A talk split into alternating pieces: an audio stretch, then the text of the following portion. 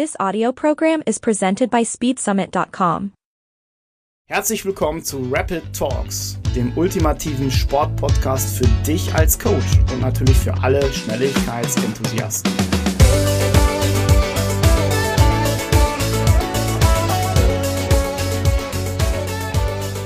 Herzlich willkommen zur zweiten Ausgabe von Rapid Talks, wie immer mit Thomas und Felix und das erwartet euch heute. Unser Deep Dive mit dem ersten hochkarätigen Gast dieser Podcast-Reihe, Sportwissenschaftler Dr. Tobias Alt und spannenden Themen zum Sprint- und Schnelligkeitstraining.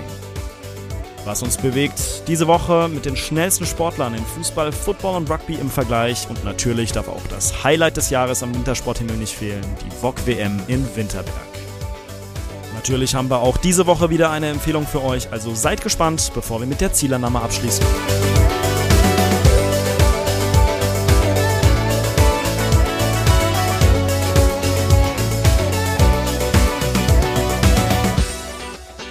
Hallo Felix. Hi Thomas. Zweite Folge heute. Ja, Wahnsinn, so schnell geht's. Und mit einem Gast, mit einem hochkarätigen Gast im Deep Dive.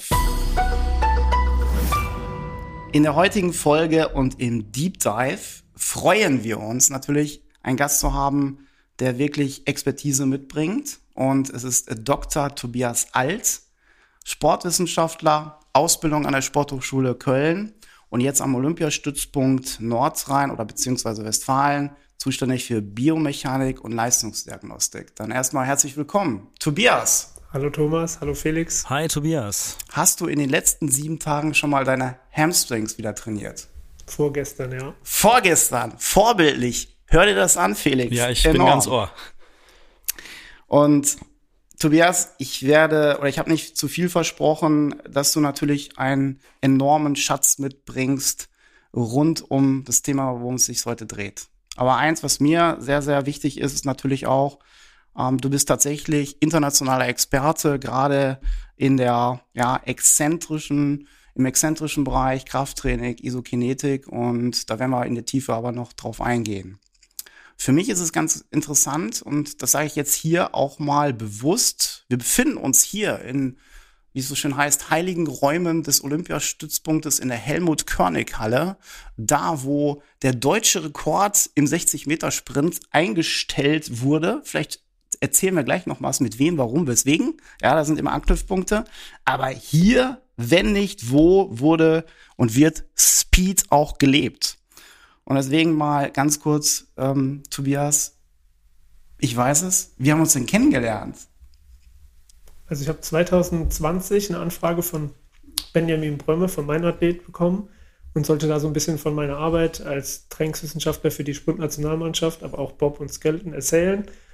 Und anschließend hat mich Thomas Czarnecki, ich glaube, per Mail kontaktiert und wollte ein bisschen mehr über mich erfahren. Tatsächlich. Und da muss ich dazu sagen, ähm, Podcast Mein Athlet, liebe Grüße, Benjamin Brömme. Das war der Kontaktpunkt, wo ich sagte, meine Güte, wir sind hier in der Halle und paar Meter weiter am Olympiastützpunkt sitzt ein Experte in seinen Räumen und wir hatten noch nie richtigen Kontakt und vor allen Dingen mit seiner Expertise, was könnte er uns weiterhelfen? Da habe ich mich natürlich sofort angesetzt und gesagt, hey, Tobias, wir müssen mal reden.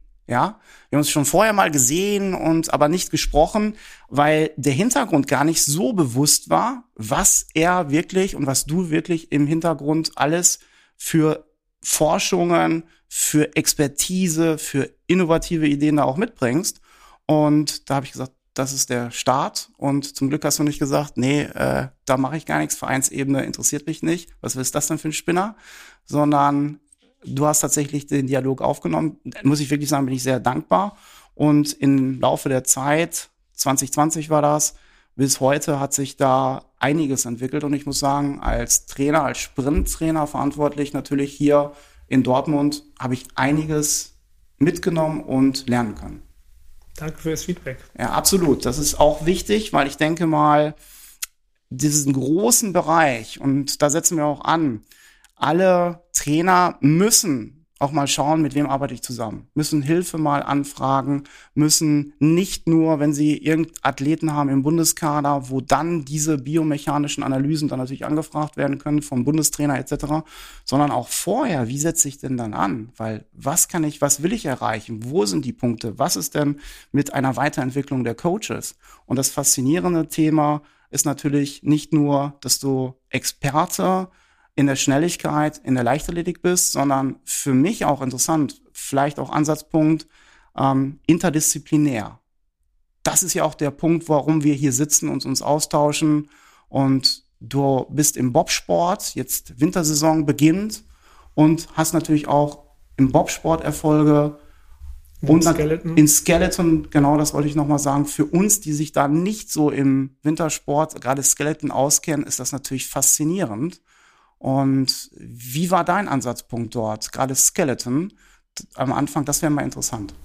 Also am Ende bin ich ja auch ein Stück wie die Jungfrau zum Kind zum Wintersport gekommen. Also ich bin seit jeher äh, Wintersport-affin, bin mit meinen Eltern sehr häufig zum Skifahren in die Alpen gefahren und habe da auch äh, regelmäßig die Winter, äh, die Wintersportübertragung im Fernsehen, die ja in Deutschland äh, allgegenwärtig im Winter ja. sind, äh, genossen und verfolgt. Und als die Stelle damals am Olympiastützpunkt ausgeschrieben war, war halt explizit auch äh, dort Bob bzw. Skeleton in der Stellenausschreibung integriert. Und so bin ich letztendlich da gelandet, wo ich jetzt häufiger, nämlich in Winterberg, zugegen bin. Ja. ja. Und das letztendlich ist es ja naheliegend, dass jemand, der sich mit Sprintbeschleunigung auskennt, dann an diesen Disziplinen, wo man halt am Anfang das Sportgerät möglichst ökonomisch und effizient beschleunigen muss, halt entsprechend auch seine Arbeit tätigen kann. Ja. Das ist der richtige, der wichtige Punkt auch und auch der Ansatz. Ähm, äh, gibt es Unterschiede jetzt tatsächlich in der Vorbereitung Skeleton oder sagst du, oh, da wird sehr, sehr viel ähnlich gemacht wie wirklich grundlegend in der Leichtathletik? Oder ähm, sagst du, da gibt es bestimmte Punkte, das wird ganz anders trainiert. Unabhängig jetzt vom Bewegungsablauf. Aber irgendwo ähm, sind wir, bin ich auf der Suche, wo gibt es Gemeinsamkeiten? Wo können wir profitieren? Wo können wir uns gemeinsam praktisch noch weiterentwickeln? Siehst du da Ansätze im Training vor allen Dingen auch? Also die, die Gemeinsamkeit ist natürlich, dass alle Sportler, ob jetzt Leichtathletik, Bob, Skeleton, erstmal ihre, ihren Hauptantrieb aus den Beinen oder aus den Gelenken der unteren Extremität, aus dem Sprunggelenk, aus dem Kniegelenk, aus dem Hüftgelenk, ähm, vollziehen müssen. Ein Unterschied ist, dass ein Bobfahrer natürlich einen sehr, sehr schweren Bob beschleunigen muss. Das heißt, er hat eine deutlich höhere Kraftfähigkeit, die er mitbringen muss. Ein Skeleton-Athlet, da wiegt der äh, Schlitten vielleicht 25, 30 Kilo, aber es ist trotzdem auch nochmal eine ganz andere Körperposition, weil er mit einer viel stärkeren Hüftbeugung, Kniebeugung arbeiten muss. Aber so komisch das klingen äh, mag, ich habe eigentlich, obwohl ich sehr, sehr lange schon die Leichtathletik selbst aktiv gemacht habe, als Trainer aktiv war und jetzt mich auch auf wissenschaftlichem Niveau sehr stark mit der Leichtathletik beschäftigt habe, eigentlich erst richtig verstanden, wie man beschleunigen muss durch den Wintersport. Durch diese doch sehr, ja, sehr anderen Bewegungsmuster, Klasse, die man im ja. Bob und im Skeleton halt ausführen muss, weil dort ist halt Beschleunigung das A und O. Es gibt eigentlich keine Phase der maximalen Geschwindigkeit, sondern man beschleunigt eigentlich durch die Neigung, die ja irgendwann bei der Anschubstrecke entsteht, eigentlich kontinuierlich. Absolut. Und deswegen, ich denke mal, was ich von dir weiß, sind äh, fundamentale Bewegungskonzepte sind für dich sehr, sehr wichtig. Und auch die Basics.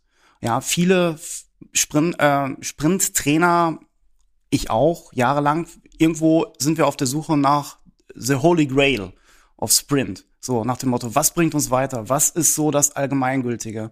Und da finde ich es ganz, ganz wichtig, auch dein Standpunkt, dass du sagst, hier, es gibt fundamentale Bewegungskonzepte und wie wichtig, was kann ich davon individuell auch wieder umsetzen? Also du sprichst ja jetzt von ähm, Dingen vielleicht, die mir in meiner aktiven Karriere als Trainer oder als Wissenschaftler gar nicht so bewusst waren. Also in Deutschland redet man wenig über Grundlagentraining. Man hat da vielleicht auch ein falsches Verständnis von, was Grundlagen sind. Für mich sind Grundlagen das, was ein Athlet machen muss, um eine Bewegung vernünftig auszuführen. Mein äh, Leichtathletik-Dozent damals in der Sporthochschule der jetzt leider im Februar verstorben ist, äh, Dr. Ritzdorf, hat davon immer als Ja. Invariante gesprochen. Ja. Und für mich ist eigentlich eine Invariante der Beschleunigung halt das Sprunggelenk, weil das Sprunggelenk hat so eine elementare Funktion in der Beschleunigung. Unser Körperschwerpunkt, der sich ja irgendwann in der Hüfte bewegt, kann sich nur effizient horizontal beschleunigen, wenn unser Sprunggelenk halt eine Rotationsbewegung ausführt. Und ich habe in meinem ganzen Studium mit Sprunggelenk nichts am Hut gehabt.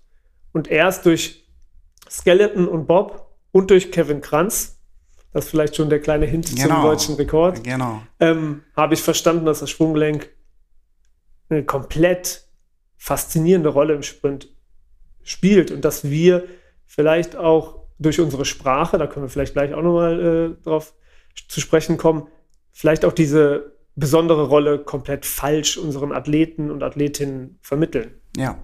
Stichpunkt Steifigkeit. Ja, korrekt, korrekt.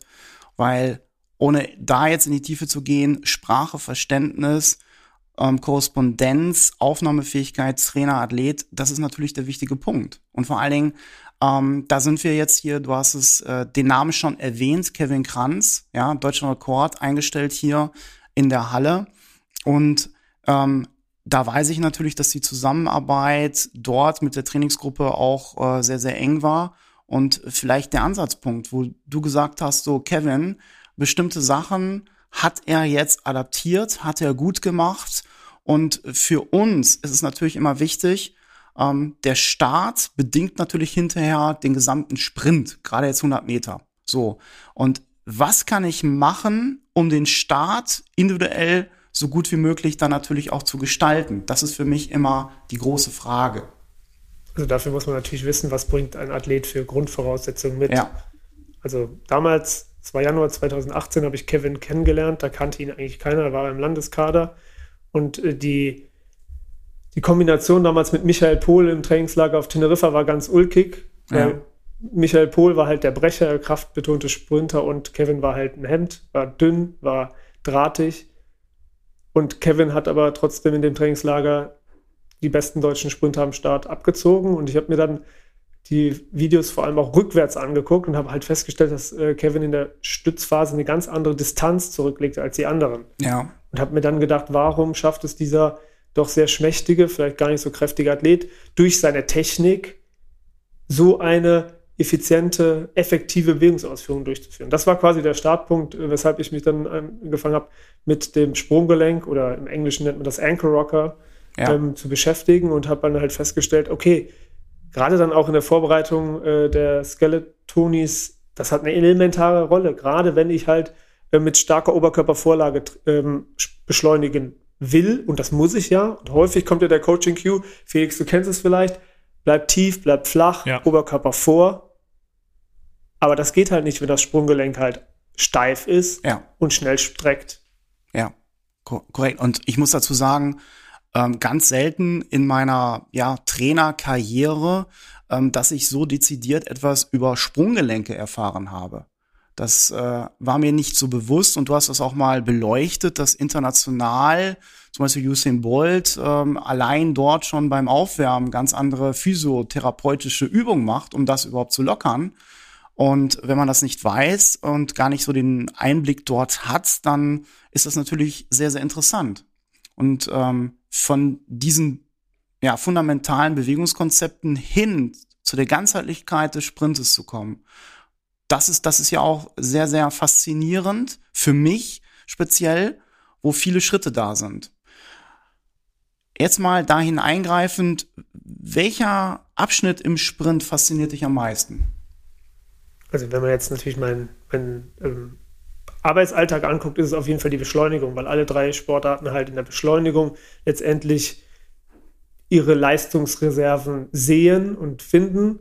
Und ich muss sagen halt, dass dort auch über die verschiedenen äh, Athletinnen und Athleten das größte Potenzial herrscht. Und am Ende ist es so, wenn ich mir die 60 Meter angucke, wenn ich mir die 100 Meter angucke, dann ist halt ein Großteil dieser Leistung halt bestehend aus einer Beschleunigung.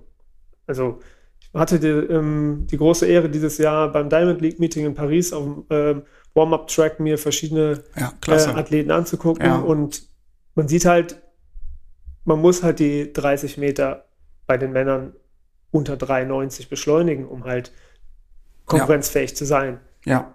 Und äh, da brauchen wir nicht über eine Highspeed-Phase oder maximale Geschwindigkeit reden, wenn wir da in der Beschleunigung es halt äh, nicht konkurrenzfähig zeigen. Und deswegen ist auf jeden Fall die Beschleunigung das, was mich am meisten fasziniert.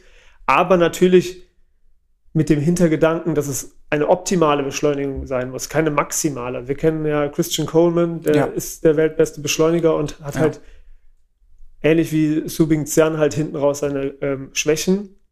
Aber es sind beides Leute, die unter 10 Sekunden gelaufen sind. Das haben wir in Deutschland auch nicht geschafft. Ja.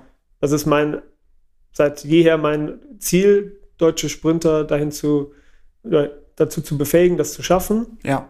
Und ja, wir arbeiten jeden Tag daran, dass wir das vielleicht irgendwann zusammen feiern können. Ja, absolut.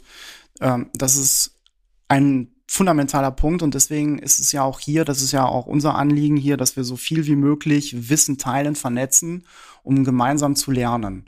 So, und äh, ich sage ganz klar, ähm, weg von dem Inseldenken, Silo-Denken etc., sondern Austausch, Austausch. Jeder hat natürlich seine Philosophie, aber grundlegende Basics mal anzusehen, mal zu nutzen, mal zu verfeinern, das ist so das Interessante. So, und äh, um das auch mal zu äh, erwähnen, im Hinterkopf dieser Austausch ähm, als Höhepunkt lange überlegt und äh, ich hatte das auch schon jahrelang im Kopf und dann habe ich auch zum Tobias oder zu dir gesagt, ähm, was hältst du, wenn wir uns das mal innerhalb eines Summits mal austauschen? So, das Wissen, was du hier hast, anderen darstellen und, und, und.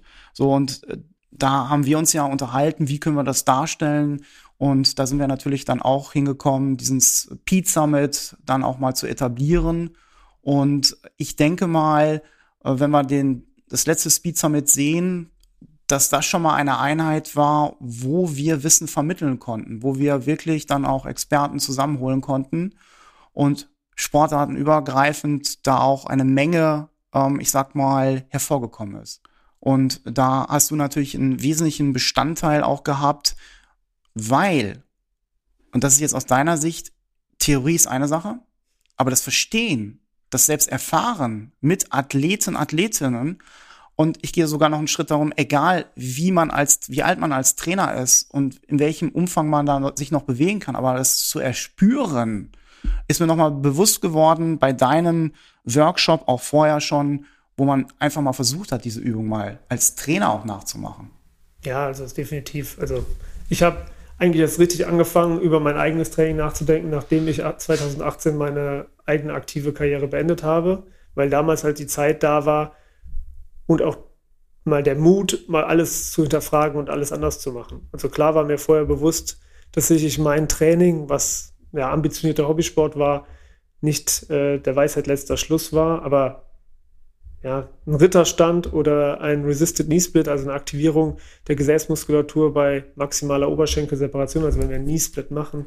Diejenigen, die äh, mich kennen, wissen, worauf ich äh, abziele, welche Übung, dann ist das schon ein ganz anderes Bewegungsgefühl und eine ganz andere Ansteuerung. Und das ist halt was, was mich sehr fasziniert, und wo ich auch bereit bin, das alles zu teilen. Am Ende gibt es keine, keine Geheimnisse da draußen. Und äh, ich bin da auch kein Böse, der sagt, dass äh, ein Bulgarian Split Squad da für ihn das beste Mittel ist. Für mich ist es halt was anderes, weil ich mit den Sportlerinnen und Sportlern, mit denen ich zu tun habe, halt möglichst im Warm-up Aktivierungen durchführen möchte und dementsprechend halt möglichst wenig Equipment, möglichst wenig Aufbauzeit benötige. Wenn ich mit den Bob-Sportlern Skeletonis in St. Moritz in der Tiefgarage meinen Warm-up mache, dann kann ich da keine Hantelstange aufbauen und da ähm, hunderte Kilo an Zusatzgewicht bewegen. Absolut, also das habe ich ja Instagram etc. gesehen, das werden wir in den Shownotes auch nochmal vernetzen. Ähm, diese Bilder, in welchen ja, ich sag mal, Gebäuden und so sonstiges dann tatsächlich dann trainiert werden muss und welche Ideen ich dann auch umsetzen muss. Aber interessanter Punkt, was ich mich schon immer mal gefragt habe. Äh, du warst Trainer, ja, du hast es das eben auch erläutert. Ähm, du hast äh, unter anderem Robert Polkowski trainiert, der damals 2013 deutscher Hallenmeister über die 60 Meter geworden ist. Und, und über 100 Meter deutscher U23. Absolut, U23. Und innerhalb Europas die auch, Bronzemedaille in ja. Rieti bei den U20 Europameisterschaften gewonnen hat. Also Hut ab ähm, mit Bestzeiten 6,69, 100 Meter 10,33. Das 200 Meter 21,68, so viel ich das jetzt noch mit äh, aufgenommen habe.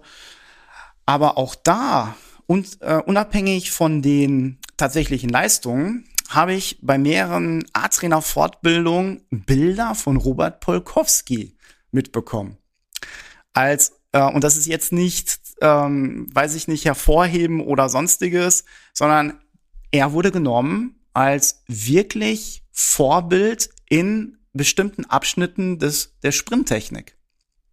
So, von anderen, die das dann genutzt haben und so weiter. So, und deswegen wusste ich damals noch gar nicht, wer ihn trainiert hat. Und so schließt sich der Kreis. Du warst das, so nach dem Motto. Und was dort alles natürlich auch schon entwickelt wurde und jetzt, und deswegen finde ich es gut, du hast nicht nur die Sicht des Sportwissenschaftlers, du hast auch die Sicht des Trainers. Ja, so, definitiv. Also das ist ein wichtiger Teil meines Lebens. Da bin ich auch sehr froh, dass ich damals die Zeit mit Robert hatte und das auch nutzen konnte und wir auch diese Erfolge zusammen feiern konnten. Das äh, ermöglicht einem einfach einen ganz anderen Einblick.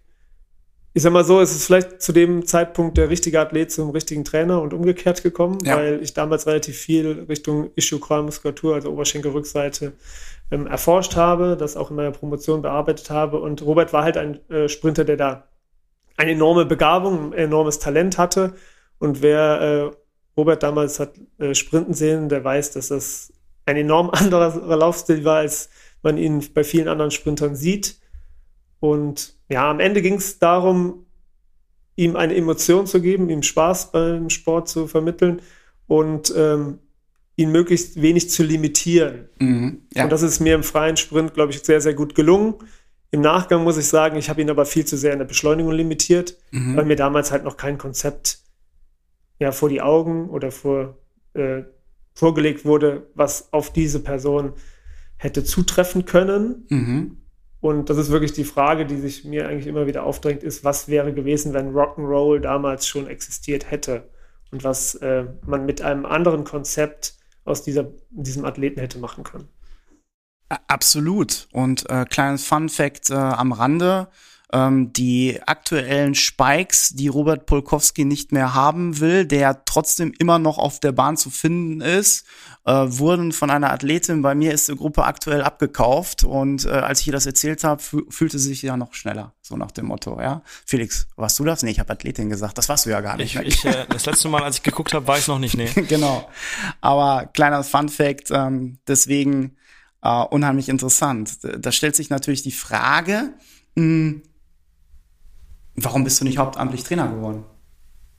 Ja, es gab am Ende einen Scheideweg. Ähm, ich habe als Dozent gearbeitet an der Sporthochschule insgesamt sieben Jahre. Und ähm, am Ende ist man als Sportwissenschaftler vielleicht in einer übergeordneten Rolle und hat einen größeren Einfluss auf mehrere Sportarten, auf mehrere Trainer, auf mehrere äh, Athleten. Und wenn ich jetzt rückblickend mir angucke, was, wie viele Athleten ich in Köln, das waren vielleicht 50, in sieben Jahren entwickeln konnte und die ja auch ein Stück weit ähm, ja, mein Leben mitgeprägt haben und wie viele aber jetzt in den letzten sieben Jahren dazugekommen sind, dann muss ich schon sagen, dass einfach diese, diese vielen Erfahrungen aus den unterschiedlichen Sportarten, aus den unterschiedlichen Athleten und Trainergruppen halt einfach einen deutlichen Mehrwert bieten. Ja, verstehe ich. ähm, auch die Erfahrung, die man halt machen kann und einfach, man ist halt als Trainer ein Stück weit auf seine eigene Gruppe limitiert mhm. und kann dementsprechend natürlich nicht so gut nach rechts und nach links gucken. Und da bin ich in einer glücklichen Situation, dass ich halt von den Besten und mit den Besten lernen darf. Und damit ist natürlich die ja. Lernkurve auch ein bisschen steiler. Ja. Und da ist mir sofort eine Idee gekommen. Also was wäre es fantastisch, wenn wir mit ähm, Dr. Tobias Alt wirklich internationale Meetings mal besuchen könnten ich stehe daneben und dann allein äh, da eine Fortbildung machen würde, was du alles siehst und äh, was dort alles dann passiert. Also ähm, das wäre enorm. Ist so spontan mir in den jetzt in den Kopf mal gekommen. Ähm, ja, mein Traum ist ja noch, dass ich als Trainer mal in Richtung Monaco komme, weil da haben wir mal ein Trainingslager gehabt und ein Athlet oder Athletin dort ähm, sprintet und ich bin als Trainer da. Aber man weiß ja nicht, was noch passiert. Vielleicht ist das ja noch wichtig. Thomas, um nochmal auf deine Frage zurückzukommen, ob ich kein Trainer geworden bin. Also seit jeher ähm, ja, hegte ich einen Traum, bei Olympischen Spielen teilnehmen zu können, beziehungsweise irgendwie Teil des olympischen, ja, der olympischen Familie zu werden. Und da habe ich halt irgendwann erkannt, dass ich da als Trainer eigentlich kaum eine Chance haben werde. Ja. Ja, und als Athlet sowieso auch gar nicht. Und dann habe ich mir gedacht, ja, ein Olympiastützpunkt ist wahrscheinlich diese Möglichkeit gegeben. Und ja, am Ende hat es 2022 dann geklappt, dass ich mit den Skeletonis und den Bobfahrern bei den Olympischen Spielen in Peking, ja, ich durfte nicht zur Eröffnungsfeier mit einmarschieren, aber ich habe die Abschlussfeier mit der Deutschlandfahne Ja, da, serviert. Das war schon ein sehr, sehr bewegender Moment. enorm, enorm. Das sind Gänsehautmomente. Und du hast ja nicht nur teilgenommen, du warst ja da in diesem Team auch enorm erfolgreich. Das muss man ja auch sagen. Und da entstehen immer neben solchen Erfahrungen, letztendlich leben wir im Sport. Alle, die im Sport oder damit zu tun haben, das sind die Erfahrungen. Da zehren wir, egal ob Trainer, ob äh, Wissenschaftler, ob Athlet, Athletin. Und dann kommen natürlich daraus folgend diese Momente, Leidenschaft und ähm, natürlich auch neue Ideen. Und wenn wir da drauf schauen, du hast natürlich enorm viele wichtige Publikationen rausgebracht, aber zum Konzept Shin Roll und du hattest gerade es ange, ja, mit eingebaut Rock'n'Roll.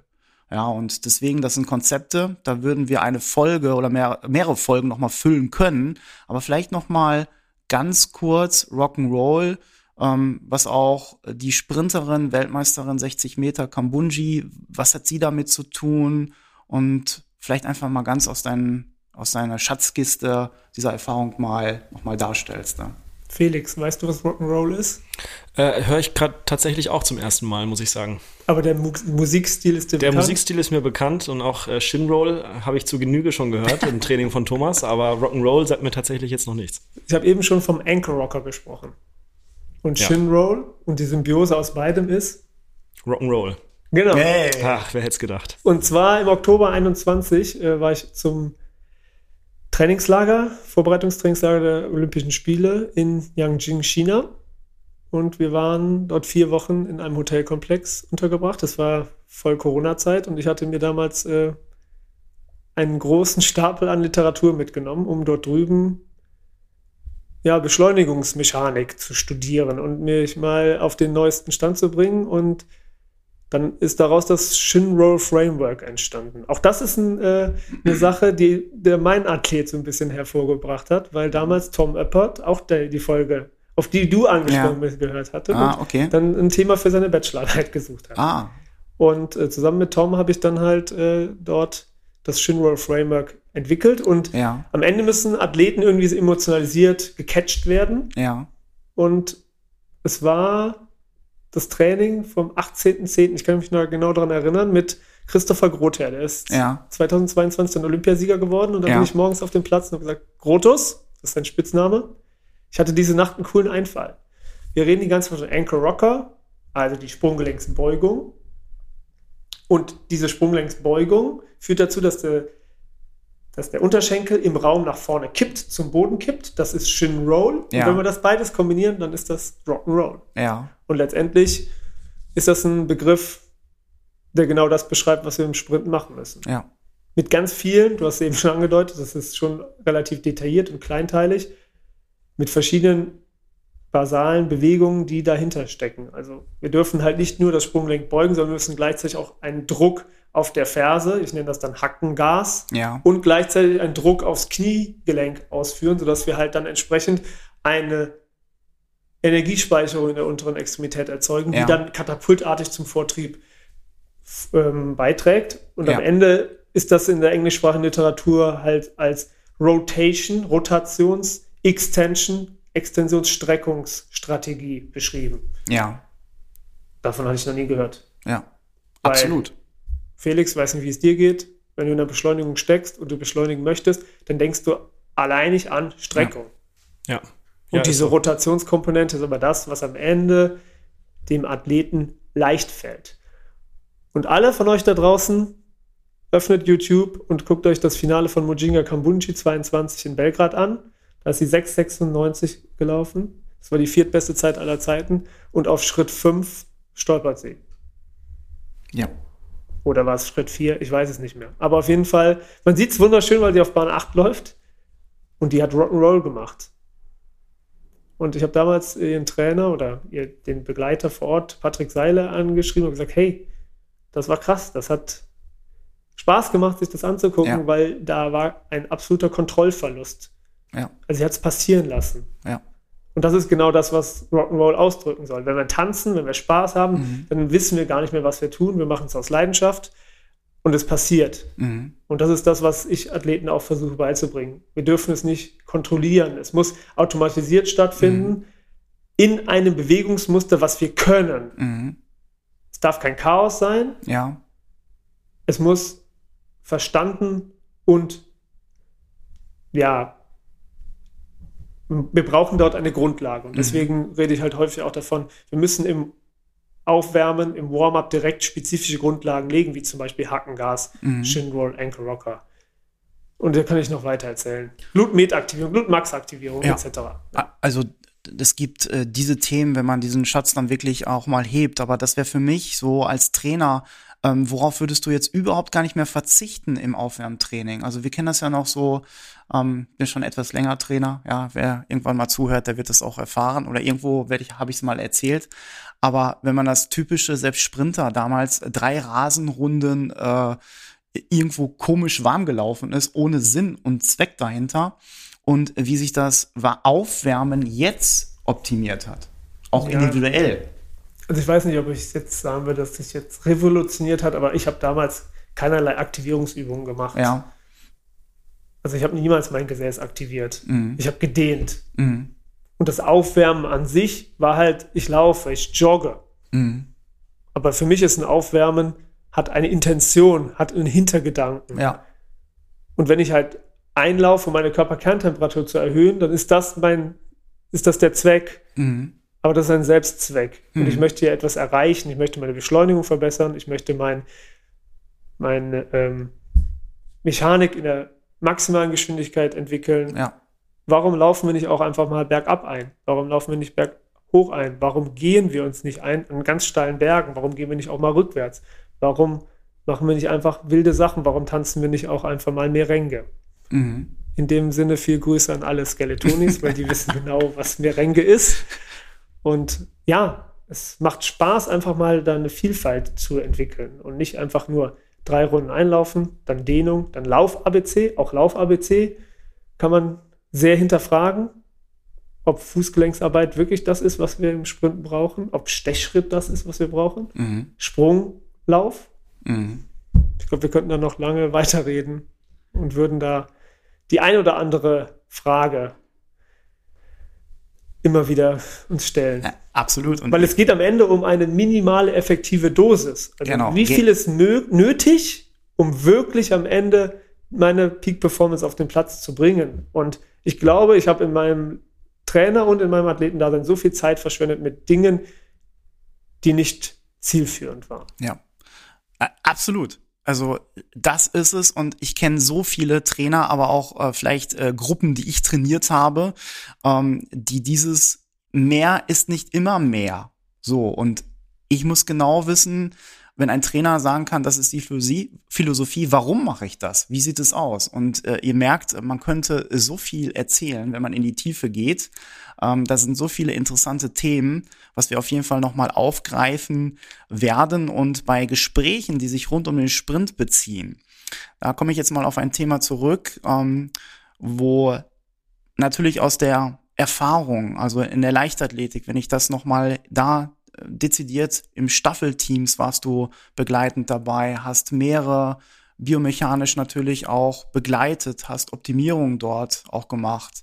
Und da sind natürlich auch Erfolge enorm, die dort rausgekommen sind, ähm, die dort du auch natürlich live vor Ort gesehen hast, aber auch die Konsequenz aus diesen Tipps und natürlich auch ähm, Möglichkeiten, die du hattest, dort reingenommen. Allein jetzt die Entwicklung von Kevin Kranz. Ich Ja. habe jetzt eben davon gesprochen, Januar 18 ein No-Name Ja, und im Februar 21 läuft der deutschen Hallenrekord oder stellt ihn ein mit 6,52. ja, also enorm. Also in der Trainingsgruppe von David Corell, dort natürlich auch in, in äh, Wetzlar, also äh, was dort entwicklungstechnisch möglich ist. Das ist es ja auch. Ja, um andere Namen zu nennen, Alexandra Burkhardt, Ja, die innerhalb von einem Kalenderjahr, also übergreifend natürlich, äh, jahresübergreifend zwei Olympische Spiele ähm, absolviert hat. Einmal in Tokio und einmal dann in Peking. Oder, ja, man kann da viele Namen nennen. Jetzt Joshua Hartmann, dieses Jahr 2002 gelaufen. Ja. Das sind schon äh, enorme Entwicklungen und das macht einfach Spaß, da in dem Prozess immer wieder ähm, dabei sein zu dürfen, immer wieder Einblicke zu gewinnen. Und gerade Joshua ist ja jemand, der sich in der Beschleunigung jetzt auch durch ein paar Impulse, die ich äh, Yannick Engel da geben durfte, auch enorm entwickelt hat und verbessern konnte. Ja, ja äh, also absolut, auch wenn man den Weg sieht von ähm, Joshua Hartmann und Trainer natürlich Yannick, ähm, was dort passiert ist, auch dort in, die, in der Weiterentwicklung. Also ich habe vor kurzem noch Bilder gefunden, das war 2017, 2018, ein DLV-Lehrgang dort und äh, was dort für Weiterentwicklung stattgefunden hat, das ist schon sehr, sehr interessant. Ja. Tobias, ich habe ähm, ein Blatt gefunden, wo wir uns mal unterhalten haben, wo eine Skizze von einem ja sehr muskulösen Gluteus und ja Hamstring und auf jeden Fall ist es ein Sprinter und dieser Sprinter wurde gezeichnet, deswegen das ist viel wert. Ich habe es aus dem Tresor rausgeholt von, äh, man kann auch sagen Dr. Speed, äh, Dr. Tobias Alt und darüber haben wir gesagt, ähm, das Altsche Paradoxon. Ja, wir hatten uns damals über das Lombardsche Paradoxon unterhalten. Richtig. Kennst du das Lombardsche Paradoxon? Das sagt mir nichts, nein. Willst du das mal kurz äh, darstellen, Thomas, was du als Lombardsches Paradoxon verstehst? Um Gottes Willen, wenn ich anfange, anfange als Trainer, äh, versuche das zu erklären, ähm, ich glaube, du bist die äh, bessere äh, Person, die das wirklich ja, kann. Kurz und knapp, also die Oberschenkelrückseite, die Hamstrings oder Issues. Also ich vermeide bewusst den Namen Kniebeuger, weil die Kniebeuger die kniebeugende Funktion der Oberschenkelrückseite ist im Sprint meiner Meinung nach vernachlässigbar. Ähm, hat halt einen sehr, sehr großen Anteil an der maximalen Beschleunigungsfähigkeit, beziehungsweise auch dann im maximalen Sprint. Und dort gab es halt ähm, mathematische Untersuchungen, die halt herausgefunden haben, dass halt in der Stützphase die Kniebeuger bei einem bestimmten Winkel von 145 Grad oder wenn dieser Winkel ähm, nicht unterschritten wird, also die Amortisation im Kniegelenk, die Beugung ähm, deutlich eingeschränkt ja. ist, dass sie dann halt kniestreckend arbeitet. Mhm. Und mich hat das von Anfang an ziemlich verwundert, warum das so breit getreten wird und dass, äh, wenn man im deutschen Sprint halt häufiger dieses, dieses Paradoxon hört, mhm. dann frage ich mich immer, ja, aber eigentlich haben die Hamstrings, die Issues, die größte Bedeutung in der Schwungphase. Also wenn das Knie oben ist, wenn die Hüfte gebeugt ist und wieder anschließend aktiv den Boden attackieren, dann haben die Hamstrings ihre höchste Kraftfähigkeit. Ja. Dann entwickeln wir den Speed, die Geschwindigkeit, die Rückfußgeschwindigkeit. Ja. Und nicht, wenn wir auf dem Boden sind, dann ist eigentlich alles passiert. Ja. Das ist, wenn ein Fußballer leer vom Tor steht und einfach nur einköpfen muss oder den Ball reinschieben muss. Und ja, ich bin dann äh, irgendwann darüber gestolpert, dass glaube ich, die Rolle des Gluteus nicht so richtig klar ist. Weil viele Athleten fersen an. Mhm. Ne, hast du sicherlich auch schon gehört, Felix. Ne? Jan, ja. mehr Kniehub, so, das sind alles so mhm. Feedbacks, die immer wieder bei Trainern genannt werden. Ja, was macht denn der Athlet dann? Was würdest du machen, wenn du das äh, Feedback bekommst, Vers nicht an? Was versuchst du? Ja, das Knie weiter nach vorne zu bringen. Ja, du sagst jetzt schon nach vorne. Viele sagen ja auch mehr Kniehub, was wäre ja nach oben. Mhm. Auch das ist so eine Sache, die wir vielleicht noch mal irgendwann mhm. besprechen sollten. Also unsere Sprache ist da mhm. zum Teil limitierend. Ja, genau. Ja, also was, was für Begriffe haben wir im Deutschen, um das auszudrücken, was wir überhaupt von unseren Athleten verlangen? Ja. Und ich glaube, das ist ein Riesenpotenzial, was wir in Deutschland haben. Mhm. Also das mal wirklich sich zu fragen, das zu hinterfragen, da mal sich auszutauschen. Mhm. Ist Kniehub, ist ein aufgerichtetes Becken, mhm. ist ein steifes Sprunggelenk wirklich das, was wir im Sprint sehen wollen? Mhm. Oder sind es nicht andere Begrifflichkeiten? Und da hat, glaube ich, ja, der, der englischsprachige Raum schon andere Wörter und andere Nuancen. Also es geht da wirklich ja auch um Nuancen. Ja. Also wenn ich jetzt sehe Kniehub, das wäre Knee Lift im Englischen, aber es gibt auch ein Knee Drive. Ein Knee Drive ist horizontaler. Ja. So, aber wir wollten jetzt nochmal zum Paradoxon zurück. Genau, ja. Das geht genau um den Kniehub. Ja. Also, Felix sagt, wenn er nicht anfassen soll, soll das Knie weiter nach vorne. So. An welchen Muskel, mit welchem Muskel würdest du das machen? Oder welcher Muskel ist da im Fokus, wenn das Knie nach vorne soll? Der Hüftbeuger, weil das Knie muss ja nach vorne und das Knie ist entsprechend am Oberschenkel verwachsen und dementsprechend machen wir den Hüftbeuger hoch. So, das führt aber dazu, dass wir nur noch Kniehub machen. Mhm. Aber wenn man sich so ein bisschen mit der Materie beschäftigt, und das ist genau die Grundlage des Altschen Paradoxons, wenn wir halt ein Defizit im Kniehub, in Anführungszeichen, sehen, dann ist das nicht damit zu, äh, daran oder damit zu begründen, dass die Hüftbeuger auf der Seite schlecht sind, mhm. sondern dass die Interaktion mit der gegenüberliegenden Seite, und zwar mit dem Hüftstrecker, mit dem Gluteus Maximus, mhm. ja, dass da etwas im Argen liegt. Mhm. Und da habe ich halt bestimmte Übungen ähm, gesucht, gefunden, identifiziert, die halt genau dieses Wechselspiel mhm. aus Stand und Schwungbein, aber Hüftstrecker und Hüftbeuger halt auch noch mit äh, integrieren. Ja. Und dann haben wir Ritterstand oder wir haben halt isometrische Übungen, in denen der Athlet halt wirklich spürt, was dort passiert. Ja. Also unheimlich faszinierendes Thema und du hattest vor kurzem, das habe ich auch gesehen auf Instagram in der Story, ähm, einen Beitrag über Michael Johnson und ähm, kannst du da nochmal ansetzen? Ja, es war ähm, ein Sprintcoach aus den USA, der halt äh, ein Video von Michael Johnson von 1996 gepostet hatte und hatte drüber geschrieben, ähm, Knee Lift ähm, is a bad cue. Also Kniehub ist ein schlechter Coaching Cue, ein mhm. schlechtes Feedback. Ja. Weil am Ende ist Kniehub ein Selbstzweck. Wir wollen am Ende lange, große, raumgreifende, explosive Schritte machen. Aber Kniehub an sich führt halt nicht dazu. Mhm. Wir müssen es schaffen. Ich vergleiche das mal mit so einem hydraulischen System, mit äh, Zylindern, mit Kolben, die miteinander arbeiten. Ja.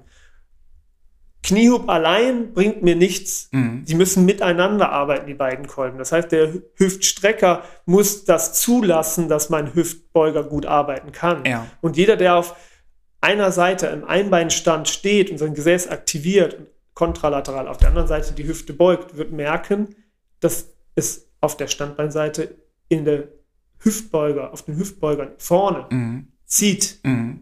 Und genau diese Limitation müssen wir abbauen, damit das Schwungbein vernünftig arbeiten kann. Das heißt, ich habe anfangs davon gesprochen, wir müssen Limitationen abbauen. Mhm. Es geht nicht darum, den Hüftbeuger stärker zu machen. Mhm. Weil im Endeffekt führt es dazu, wenn wir den Hüftbeuger stärken, dass das ganze System sogar schlechter wird. Also wir entwickeln dann ein, eine stärkere, ein stärkeres Widerlager für die Kolben, für den Zylinder. Ja. Und wir wollen ja aber eigentlich, dass der Hubraum und auch die Bewegungsamplitude, die Bewegungsdynamik größer wird. Ja.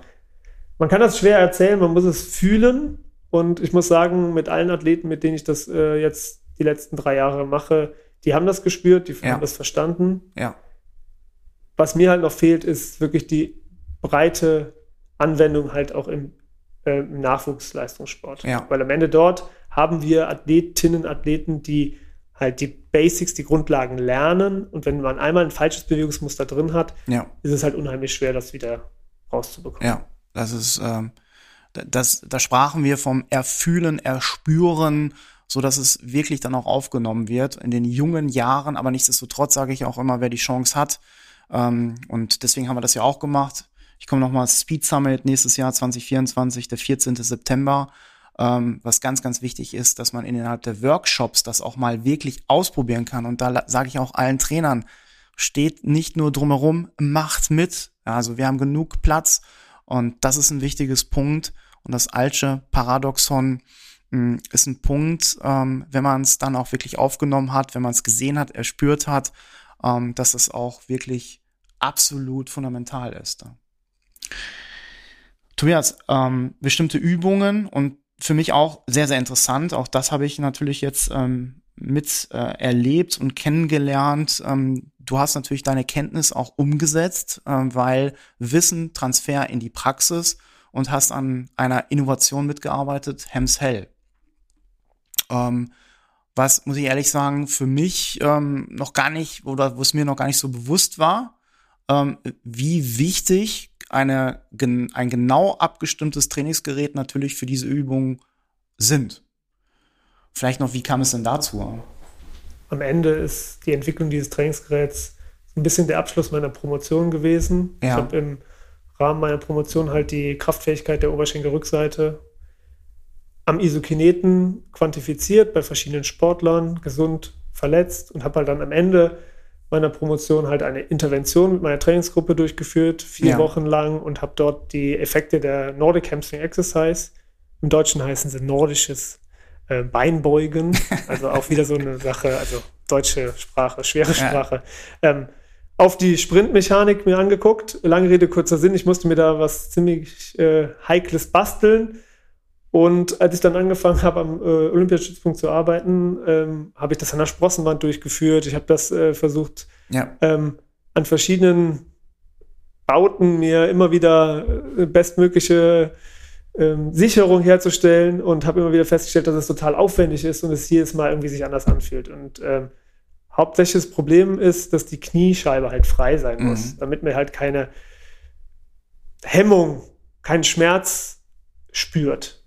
Und dann habe ich irgendwann äh, Felix Weißer kennengelernt und gesagt, wir brauchen, oder ich würde mich freuen, wenn wir zusammen ein Gerät entwickeln, was halt entsprechend äh, es ermöglicht, dass wir reproduzierbar diese Übungen durchführen können. Und daraus ist über die Corona-Zeit, erster Lockdown, Hamshell entstanden. Und ähm, ja, hat auch für mich nochmal ganz andere Bewegungsmuster, ganz andere ähm, Variationsmöglichkeiten zutage gebracht. Ja, absolut. Also daraus ist ein, man kann sagen, Sports-Tech-Startup geworden, was absolut ähm, sinnvoll in dieses Speed-Universum reinpasst, übergreifend. Und ich habe das natürlich auch gesehen. Informationen werden wir auch dort verlinken in den Show Notes. Ähm, unheimlich effektiv dann auch ist da. Ja, auch da nochmal danke. Ja, meine Damen und Herren, im großen ähm, Schnelligkeitsuniversum, wir könnten noch so lange erzählen. Also es gibt noch so viele Themen. Vielleicht können wir den ähm, Tobias, Dr. Tobias Alt nochmal, ähm, ja, ich sag mal, dazu bewegen, ähm, einen Teil zwei zu machen. Aber da schauen wir mal. Er ist natürlich auch sehr, sehr viel unterwegs und ich freue mich wirklich jetzt auch, was wir jetzt hier mitbekommen haben, dass das äh, geklappt hat. Und ähm, das ist natürlich jetzt die zweite Folge und dann natürlich so ein Start im, im Beschleunigung passt ja natürlich auch. Ich hoffe, äh, dass wir die nächsten Folgen einigermaßen ähnlich hinkriegen wie heute. Aber zum Abschluss aus dem großen Schnelligkeit-Sprint-Speed-Universum egal was, könntest du irgendetwas empfehlen, wo du sagst, okay, das ist ein Link, das ist da ein sehr, sehr interessanter Impuls, den ich sehe. Ähm, das ist natürlich für die, die hier zuhören, vielleicht mal sehr interessant. Also ich muss sagen, dass so in den letzten Jahren mir die Inhalte, die Altis Ja, auf Instagram halt teilt, sehr, sehr gut gefallen. Also Altis, wer es nicht kennt, ist eine Trainingsgruppe oder ist es, ich weiß gar nicht, was es genau ist. Am Ende ist es äh, ja tatsächlich eine, un, ein Unternehmen, was sich auf die Fahne geschrieben hat, halt äh, Athleten weiterzuentwickeln.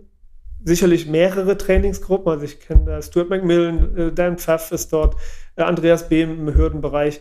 Und die machen eigentlich sehr, sehr gute ja, Education, Inhalte, Ja. die zur Weiterbildung, Fortbildung natürlich auch kommerziell angeboten werden, aber die teilen sehr, sehr viele, sehr viele Stories. Und da muss ich sagen, das gefällt mir sehr, sehr gut. Die sind auch sehr offen und wenn man die anschreibt, da kommt immer äh, Feedback. Und ähm, genau, das würde ich euch da draußen ans Herz legen, da einfach, wer im Speed-Bereich sich ein bisschen weiterbilden möchte, ja, kann sich da, glaube ich, durch alle Inhalte gut durchscrollen und da den ein oder anderen wichtigen Hinweis und das, was ich am wichtigsten finde, halt auch Videos finden, weil am Ende ist Training auch bewegtes Bild danke, sehr gut, ja. und äh, man muss da bestimmte Bewegungsabläufe auch sehen und verstehen, warum da bestimmte Dinge so gemacht werden. Beziehungsweise, wenn man Fragen hat, wie gesagt, einfach in eine Mail schreiben oder bei Instagram eine, wie nennt man das, eine Direct Message droppen und dann wird einem da geholfen. Of course. Wir werden das alles natürlich hier verlinken. Und das ist auch ein wichtiger Punkt ähm, aus dem großen Bereich, das du, was du da genannt hast. Ähm, stimmt, da muss ich auch nochmal nachschauen. Klasse. Ja, Tobias, vielen lieben Dank für wirklich die Essenz, die wir jetzt hatten. Und äh, das, was ihr gehört habt, wirklich mal ich glaube, man den Podcast müsste man zwei, dreimal nochmal hören, so nach dem Motto, weil da so viele ähm, Tipps, so viele Sachen auch drin waren, die man wirklich auch nochmal durchdenken muss. Aber das ist ganz, ganz wichtig und deswegen machen wir das auch hier. Wie sieht denn dein, deine nächste Zeit aus? Wintersport, wo geht's denn da jetzt hin zum Abschluss? Am Freitag, also übermorgen geht's für mich nach Winterberg, da stehen die letzten Selektionsrennen ähm, der Skeletonis an. Und übernächste Woche geht's dann für mich nach Kienbaum zum A-Trainer ähm, Ausbildungslehrgang des DLVs, Deutschen Leichtathletikverbands. Da habe ich die Ehre, zwei Tage lang die Mehrkampf- und die Sprint ähm, ja, Auszubildenden halt äh, mit dem Wissen zu versorgen. Ja. Und äh, danach geht es nach Frankreich zum Weltcup, nach La Plagne. Wow. Also interessante, Plan, ja. spannende Zeit und viel, viel Erfolg, die Ruhe, gute Nerven und also herzlichen Dank für diesen Podcast. Ja, vielen Dank. Dr. Tobias Alt. Tobias, Dankeschön. Die Rubrik Was bewegt uns im Speed-Universum? Felix, heutiges, ja. ja, heutiges Thema, was natürlich immer wieder für große Diskussionen sorgt. Es gibt da riesige Lager. Wer ist denn der schnellste im Land? Der, die schnellste, der schnellste, die schnellste im Universum, im Speed-Universum. So, und da sind wir natürlich ein bisschen reingegangen und das bewegt uns wirklich, weil die, die aus dem Fußballbereich kommen, sagen, boah, wir haben doch die schnellsten. Guck dir das mal an im Vergleich zu Usain Bolt. Ähm, da wäre der Spieler XY doch viel schneller. Auf jeden Fall. Umgekehrt sind wir natürlich ähm, die, die aus der Leichtathletik kommen, sagen, ja, nichts ist schneller als äh, als Lightning Speed Usain Bolt. Da werden wir auch gleich noch mal was zu sagen. Aber natürlich gibt es NFL, gibt es sehr, sehr gute, das muss man auch sagen. Da hast du mal nachgeforscht. Ja. Ähm, College-Spieler, die vorher in der Leichtathletik waren, die tatsächlich 10-0 oder unter 10, 100 Meter gelaufen sind. Und das sind schon kmh-Zahlen, die Wahnsinn sind. Und, Absolut. Und spannend, äh, vor kurzem hatten wir Rugby-Weltmeisterschaften. Ähm, auch dort gibt es unheimlich schnelle äh, Jungs und Damen. Ähm, das wollen wir mal beleuchten. Absolut. Ich meine, du hast es angesprochen. Ich habe mich ein bisschen mit äh, diesen drei großen Sportarten beschäftigt. Spannend. Absolut. Ähm, ja, Fußball, angefangen bei der Bundesliga, äh, um hier einfach auch die deutsche Seite mit reinzubringen, wenn du schon von der oder von dem der schnellsten Spielerin, dem schnellsten Spieler in Deutschland sprichst. Ähm, haben wir uns angeschaut, den letzten Spieltag. Das ist ganz nett, da gibt's ja auch immer äh, offizielle Zahlen quasi, offizielle Geschwindigkeitsangaben über die Spieler. Absolut. Ich weiß gar nicht, du hast die äh, rausgefunden, wo, yes. woher die sind? Ja, ich habe natürlich äh, geforscht, weil wir ähm, haben natürlich viele Möglichkeiten, die Geschwindigkeit tatsächlich festzustellen. Ja. ja ohne jetzt darauf einzugehen, ähm, da werden wir auch in den nächsten Folgen noch mal tiefer darauf einzugehen. Aber es gibt Lasermessungen, es gibt äh, Metriken, die über die Bahn gemessen werden, es gibt äh, Filmanalysen, Videokameras etc., äh, Tracker. Ähm, natürlich ganz, ganz wichtig, im Boden verankerte Systeme, äh, die die Geschwindigkeit auch messen. Lange Rede, kurzer Sinn. So, ich glaube, irgendwo im Vergleich muss man natürlich auch, welche Systeme wurden genutzt. Und ehrlich gesagt, manchmal kommt mir das so vor, als wenn Fabelzeiten irgendwo herkommen. Woher ja. kommen die denn? Hat dort der Papa dieses Athleten beim Footballspiel, beim Fußballspiel gestoppt, wie schnell er über die 10 Meter ist und das hochgerechnet in kmh? Oder wie wird das überhaupt festgelegt? So, und da. Würde mich auch interessieren. Ja, da habe ich natürlich eine große Zeitschrift, die im Internet natürlich auch sehr, sehr interessante Werte immer veröffentlicht, nachgefragt und habe gesagt, hey, ähm, Damen und Herren, wo kriegt ihr die Werte her? Wie werden die gemessen? Ja. Und dann haben sie gesagt, oh, das wissen wir selbst nicht. Ähm, aber wir kriegen die daher. Und die haben wieder geschrieben, wir kriegen die daher. Und die haben wieder geschrieben, ah, wir kriegen die daher. Und ich bin dem noch weiter auf den Grund gegangen. Weißt du, woher sie kommen? Woher kommen sie denn? Ich könnte jetzt sagen vom OSP Westfalen. Nein, leider nicht. Schade. Sondern sie kommen von der DFL. Also tatsächlich von der DFL selber. Ja, ja. die natürlich ein Technik, ähm, sag ich mal, Tochterunternehmen dort zwischengeschaltet haben mit äh, Zulieferer und die messen die Geschwindigkeit über ein, so wurde es mir gesagt, so funktioniert es auch, hochkomplexes Videosystem. Okay. Und das und wird für jedes Spiel gemacht? Tatsächlich für jedes Spiel. Ja. Aber jetzt kommt die Frage natürlich, die für uns ist, nochmal vorher. Ist es exakt? Wie kann ich denn ein Adeyemi tatsächlich messen? Ja. So, und äh, man hat Korrelationen über Studien tatsächlich festgestellt, dass dieses Videosystem, wenn es einigermaßen dann auch ja, ich sag mal, diese Spieler erfassen kann, sehr, sehr genau ist. Deswegen Ja. alle Daten, die wir von der DFL bekommen, so mit den ersten Research von uns intern, ist, die sind tatsächlich genau. Die kann man so sagen. So und Das äh, ist auch genau das, was ich hier äh, vorliegen habe. ja genau. Ich habe mich ja mal ein bisschen informiert. Ähm, mehr oder weniger haben wir zwei der schnellsten Spieler an diesem letzten Bundesliga-Wochenende uns hier rausgesucht. Und äh, ja, wie du schon sagst, die Messwerte sind sehr, sehr genau. Wenn man die kmh-Zahl anschaut, ist jetzt nicht irgendwie einfach nur ja, 35 kmh, sondern es sind tatsächlich 35,97 kmh, also wirklich sehr genaue Zahlen, die einmal hier von äh, Geraldo Becker von Union Berlin, zum anderen von Alfonso Davis von Bayern München, beide Spieler mit exakt derselben kmh-Anzahl. Ähm, eine sehr hohe Geschwindigkeit bereits. Absolut. Ähm, Im Fußball wird ja die Schnelligkeit effektiv meist äh, nach der Beschleunigungsphase in einem vollen Sprint gemessen, äh, die lineare Geschwindigkeit, äh, die die Spieler erreichen, wenn sie dann mal den Antritt hinter sich haben in Kontersituationen oder in anderen schnelligkeitsintensiven äh, Spielsituationen. Äh, ja, sehr schnelle Zeiten, oder was sagst du? Absolut, Felix. Aber weißt du denn, wer der absolute Schnellste ist, der den Speedrekord in der Bundesliga hält? Bitte. Karim Adeyemi, Ja, wer hätte es gedacht? BVB Dortmund. Ja, Ja, wahrscheinlich, weil er ein guter Sprinttrainer jetzt bei den BVB Damen jetzt gerade rübergegangen ist und der den Transfereffekt gemacht hat. Alles, was in der Leichtathletik ähm, so gelehrt wird, da hineingebracht wird. Nein.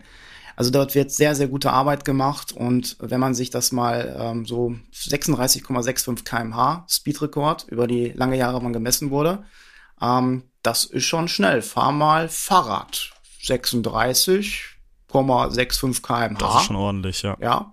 Und du hast ja noch andere Werte im Vergleich. Das würde mich mal interessieren. Das ist ja heute das Thema. Absolut. Äh, nicht nur die Fußball-Bundesliga oder generell den Fußball ähm, ist es super interessant zu betrachten, sondern auch andere Sportarten im Vergleich.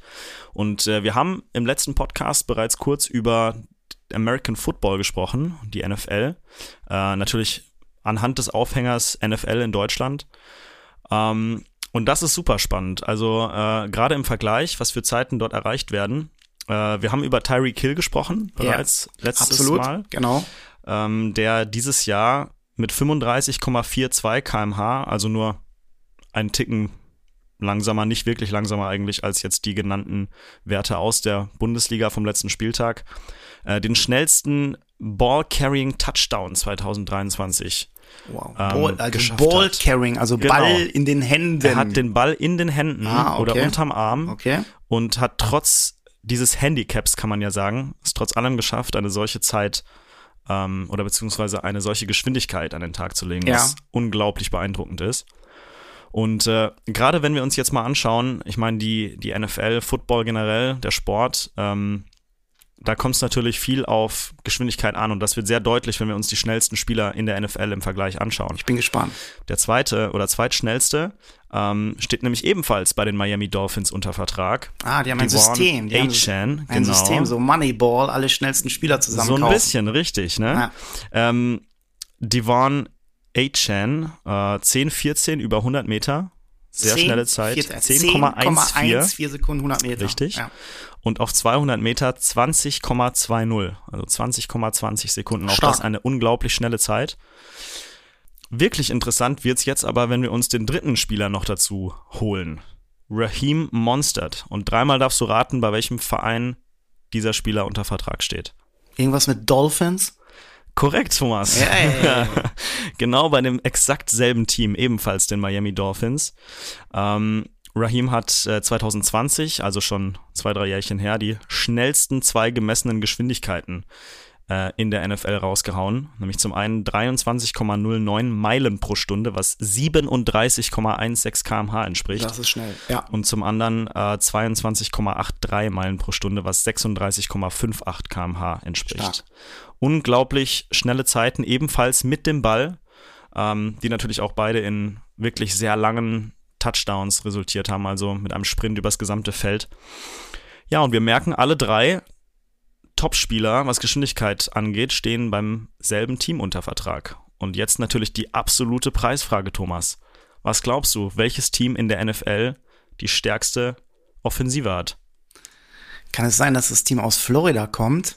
Das ist richtig. Ja. Ja, jetzt äh, hast du noch eine 50-50 Chance. Beziehungsweise, nee, sogar mehr. Es gibt noch mehr Teams in Florida. Aber ja, was glaubst du denn? Du bist der Experte, aber ich glaube irgendwas mit Dolphins. Ah, da könntest du recht haben. Natürlich, es sind die Miami Dolphins. Ja. Also mit den drei schnellsten Spielern der Liga auch die äh, beste Offensive der Liga. Und da liegt eigentlich ja schon auf der Hand. Ja, äh, für mich natürlich interessant, auch für euch jetzt als Coaches, wie ist der Transfereffekt? Also es sind nicht nur die Zahlen, uns geht es ja natürlich darum, dass wir das vorbereiten. Was machen die richtig? Was machen die vielleicht anders? Und wir haben Natürlich. in den nächsten Folgen, kann ich jetzt schon mal verraten, einen Experten, ich nenne auch nicht den Namen, der sich dort sehr, sehr auskennt, der sich auch innerhalb der Speed-Entwicklung in, in der NFL, im ähm, American Football sehr, sehr gut auskennt. Und da wollen wir ihn natürlich auch mal fragen, hey, wie, wie wird das gemacht? Wie sieht es aus? Ja, also klasse. Und ich glaube, du hast noch einen Vergleich mit einer anderen Sportart. Genau, um das Ganze abzurunden, habe ich mich noch ein bisschen übers äh, Rugby informiert. Ähm, wo wir natürlich ähnliche Schnelligkeitsmerkmale wie auch in der NFL haben. Das Spielprinzip ist zwar, ja, es steht nicht so viel, es ist sehr viel dynamischer, aber grundsätzlich vom Spielaufbau geht es in erster Linie eigentlich um dieselbe, um dasselbe Ziel. Und ähm, ja, ich habe mir zwei Spieler rausgesucht. Zum einen ähm, ja den schnellsten Spieler im Rugby überhaupt, der auch immer noch aktiv ist tatsächlich. Zum anderen den schnellsten Spieler, der jetzt gerade in der Rugby-Weltmeisterschaft unterwegs war. Ich bin gespannt. Genau. Ähm, zum einen Christian Wade, ein äh, ja, englischer Rugby-Spieler, steht aktuell bei einem äh, Pariser Verein in Frankreich unter Vertrag, Racing 92. Sagt mir jetzt tatsächlich selber nichts, dazu bin ich zu wenig im Rugby drin. Aber die schnellste jemals im Rugby gemessene Geschwindigkeit von 11,2 Meter pro Sekunde entspricht sagenhaften 40,32 kmh. Ja, da, da fangen bei mir schon so ein bisschen die Fragezeichen. Ist das richtig? Ähm, wie genau ähm, wurde da vielleicht mit GPS-Trackern gemessen? Mhm. Und äh, das ist schon eine Zeit, wo ich sage, oh, da kommen bei mir Fragezeichen auf. Aber auch interessant, natürlich ist die Geschwindigkeit im Rugby wesentlich. Und Absolut. wenn ich jetzt mal den König des Sprints mal einfach mal in Zahlen, damit ihr das auch mal äh, mitkriegt. Ja, es sind ja auch Vergleiche immer ähm, mit den Leichtathleten. Was ist dort? Usain Bolt. Welchen Top Speed hatte er bei seinem Weltrekordlauf in Berlin erreicht? Ja, 44,72 kmh. das ist Wahnsinn. Roundabout 45 kmh. Das muss man sich wirklich mal auf der Zunge zergehen lassen. Ja, ne? und jetzt auch für uns natürlich, wann hat er die erreicht? Nach 67,90 Metern. Das ist vergleichsweise relativ spät. So, genau. Ja, also absolut. Und er hat aber fast noch 15 Meter weiter beschleunigt als die gesamte Konkurrenz. Und Top Speed, ja, wurde damals Olympiastadion Berlin natürlich gemessen. Und wenn man sich das mal vorstellt, vergleicht es ja als nackte Zahlen, aber fahr mal Klar. Fahrrad. Ich vor kurzem, ja, ein normales Fahrrad in der Seite gestellt und dann habe ich mal gesagt, so gut, mal mit E-Bike ab 25 oder Pedelec ja eigentlich 25, hört's auf, da muss ich treten. So selbst ein Rennrad äh, 40 kmh zu fahren, ist äh, jedenfalls für mich schon äh, nicht ganz einfach. Ja. Und dann läuft ein Usain Bolt, äh, ein Mensch vorbei und mit 45 kmh. Absoluter Wahnsinn. Das ist halt die Faszination der Schnelligkeit ähm, und da wollen wir auch äh, schauen, wie, wie ist das entwickelt worden, wie geht's hin. Und das sind mal die, die Vergleiche, die wir heute mal für euch mal darstellen wollten, damit wir hinterher natürlich auch in die Tiefe mal reinschauen können. Unter der Rubrik, was uns bewegt, Information, Neuigkeiten, Olympiasieger 100 Meter, ja, Marcel Jacobs aus Italien, Ja. damals ist natürlich interessant, er hat die Trainingsgruppe gewechselt, ist weg von seinem italienischen Trainer, hat gesagt, ich möchte neue Impulse setzen, ich möchte was Neues machen, ich muss das vielleicht auch machen. Stimmt, ich glaube, der ist nach äh, Florida. Mir richtig. Ja. In die Gruppe, die gesponsert wird von, ja, es ist praktisch so eine Art Werksteam zu sehen von großen Sportartikelhersteller, Ja. Rana Ryder und der Olympiasieger trainiert jetzt mit Traven von Traven Bromell, Andrew Regress, Kanada und aus Japan Hakim Sani Brown Ja, und noch viele andere und hat da natürlich eine starke Gruppe absolut, ja, das ist natürlich. und meint, er würde dadurch natürlich sich noch mal, ich sag mal, verbessern, noch mal ein Level nach oben gehen. Mhm. Das dazu. Aber Schnelligkeit, was uns bewegt, Ja, dich hat jedenfalls äußerlich etwas bewegt zum absoluten Schnelligkeitsinteressanten Event VOG WM in Winterberg, Sauerland. Alle Sauerländer, die jetzt zuhören, Sauerland Erzähl mal. Wahnsinn. Ja, VOG-WM, ne? Ich habe das ja schon seit äh, Jahren im Fernsehen angeschaut. Ist ja schon interessant, dass sich das eigentlich seit 15 Jahren konstant hält und auch immer noch gute Quoten erzielt. Und jetzt dachte ich, ist der richtige Zeitpunkt. Mein Winterberg ist nicht weit weg. Schauen wir uns das Cool. doch einfach mal live an. Und äh, ja, schon beeindruckend. Ne? Also wenn wir bei Speed sind, geht natürlich nicht immer so ums Laufen, aber mit was für einer Geschwindigkeit die diesen Eiskanal runterbrettern, muss man sagen, äh, auf einem Wok, was irgendwie total witzig ist. Also wenn du das irgendwem erzählst außerhalb von Deutschland, der das nicht kennt, der guckt dich an wie ein Auto und denkt sich, wie die fahren mit einem Wok einen Eiskanal runter. Und auch schnell, 100 Und km/h super oder schnell, so. bis zu 100, bis zu über 100 km/h. Also absolut Wahnsinn, die Geschwindigkeiten, ja. Ja, ja. Also wenn ihr jetzt denkt, oh Gott, was soll das denn jetzt hier? Das gehört ja auch mal dazu, dass wir auch mal die Seiten reinbringen, äh, was außerhalb des normalen Speed-Universums ist. Natürlich, bisschen aus- über den Tellerrand hinaus. Ja, und auch, auch äh, ich meine, es waren ja Olympiasieger tatsächlich auch dabei, die da auch mal runtergefahren sind. Genau, aber, ja, Promis, auch bekannte Ex- Ex-Sportler oder Ja. auch immer noch aktive Sportler, also ein super Mix quasi, ne? aber ohne, dass wir jetzt da zu lange drüber reden, wo ihr sagt, oh Gott, was ist das denn? Aber einer hat wieder alle abgezogen und wer war's? Ja, Joey Kelly, natürlich, wie immer. Das ja. Tier Joey Kelly. Ja, klasse. Empfehlung der Woche. Empfehlung der Woche. Heute nicht nur ein Buch, das kommt nächste Folge, sondern von mir einmal etwas Emotionales in die Winterzeit, in die Vorweihnachtszeit. Ähm, dieser Film berührt mich immer noch. Wer Coach ist und den noch nicht gesehen hat, empfehle ich den Film Stunde des Siegers. Originaltitel Chariots of Fire. Und ich habe gehört oder gesehen, dass du den noch nicht Ich habe den gesehen hast. tatsächlich noch nie gesehen, nein. Ja, aber welch- ich, welch- meine, den muss ich jetzt ja anschauen, ne? Ja, welch Schande. In meinen Trainingsgruppen habe ich das mindestens einmal immer gesehen, dass alle das anschauen mussten. Und letztendlich handelt es äh, von den Olympischen Sommerspielen in Paris 1924. Es ist eine richtig schöne Klasse nach wahren Begebenheiten Geschichte drumherum. Es geht um den Sprinter Harold Abrams und Eric Liddell, einmal 100 Meter und Eric Liddell 400 Meter, die eigentlich beide auf die 100 Meter treffen konnten, aber unheimlich emotional, wie sie trainieren, welche Schwierigkeiten dahinter stehen, Stürze, Aufstehen auf Rasenbahn, weiter gesprintet. Und es geht natürlich auch um einen Trainer. Damals war es nicht erlaubt, professionelle Trainer überhaupt zu engagieren. Ähm, der olympische Kodex äh, hat das natürlich verboten und das war Sam Mussabini, und der hat an Lauftechnik von Abrams gerade gearbeitet und bei seinem größten Erfolg, erst, oder ist, ist das schon ein Spoiler, ich sage jetzt mal, beim größten Erfolg durfte sein Trainer, der so viel investiert hat, gar nicht im Stadion sein. Das ist schon krass, ne? Sonst eine Disqualifikation erfolgt würde. Also schaut euch Wahnsinn. das an. Es ist super interessant. Äh, Wir werden das auch in den Shownotes nochmal verlinken. Es klingt auf jeden Fall mega spannend, ja. Ist, glaube ich, über ähm, Amazon oder Disney Plus oder sowas kann man das alles sehen. Also wenn ihr heute Abend noch nichts vorhabt, dann so wie ich, Ja, Empfehlung. auf jeden Empfehlung. Fall anschauen. Also definitiv. Bei mir werden immer ein bisschen die Augen dort äh, wässrig. Ähm, da, gibt, da bin ich auch äh, mit Leib und Seele tatsächlich äh, Trainer und das ist schön. So, und Zielannahme. Da sind wir schon beim Ende. Absolut, absolut. Ausblicke, die nächsten Folgen geht's um Peak Performance. Wir haben weitere Gäste und ich schließe mal. Ich glaube, wenn du noch einen Punkt hast, können wir das gerne noch aufnehmen. Aber wir haben ja abgesprochen, ein Zitat. Ja, also ich hätte sonst auch nichts mehr. Deswegen bin ich sehr, sehr das, gespannt. Das war jetzt die Herausforderung. Ja, Und ich Wahnsinn. habe ja letztes Mal gesprochen, dass wir uns auch noch mal mit dem Boden, mit äh, Spikes, Super Spikes unterhalten. Was ist Tartan? Was ist, äh, wo es kommt es da drauf an? Welche Böden und so weiter. Aber ich habe mal ein Zitat von einem Athleten aus dem Jahr 2017 und ich weiß genau noch, äh, wann das war. 25.11.2017 aus meiner Trainingsgruppe. Ja, Ja. Lorenz Endpunkt, der das Zitat nach einem Lauf, ähm, wo ich ihn nicht gezwungen habe, er war 400 Meter Läufer, gesagt hat, ähm, ich hasse Aschenbahn, ich hasse dieses Geräusch, das belastet mich psychisch. Ui, ui, ui, ui, ui. Und das passt zu der Zielannahme. Danke für euer Interesse, danke fürs Zuhören, seid gespannt, was noch kommt. Felix, vielen Dank. Ich danke dir, Thomas. Weiter geht's und habt eine gute Woche. Bis dahin, wir sehen uns und hören uns in 14 Tagen. Tschüss. Tschüss.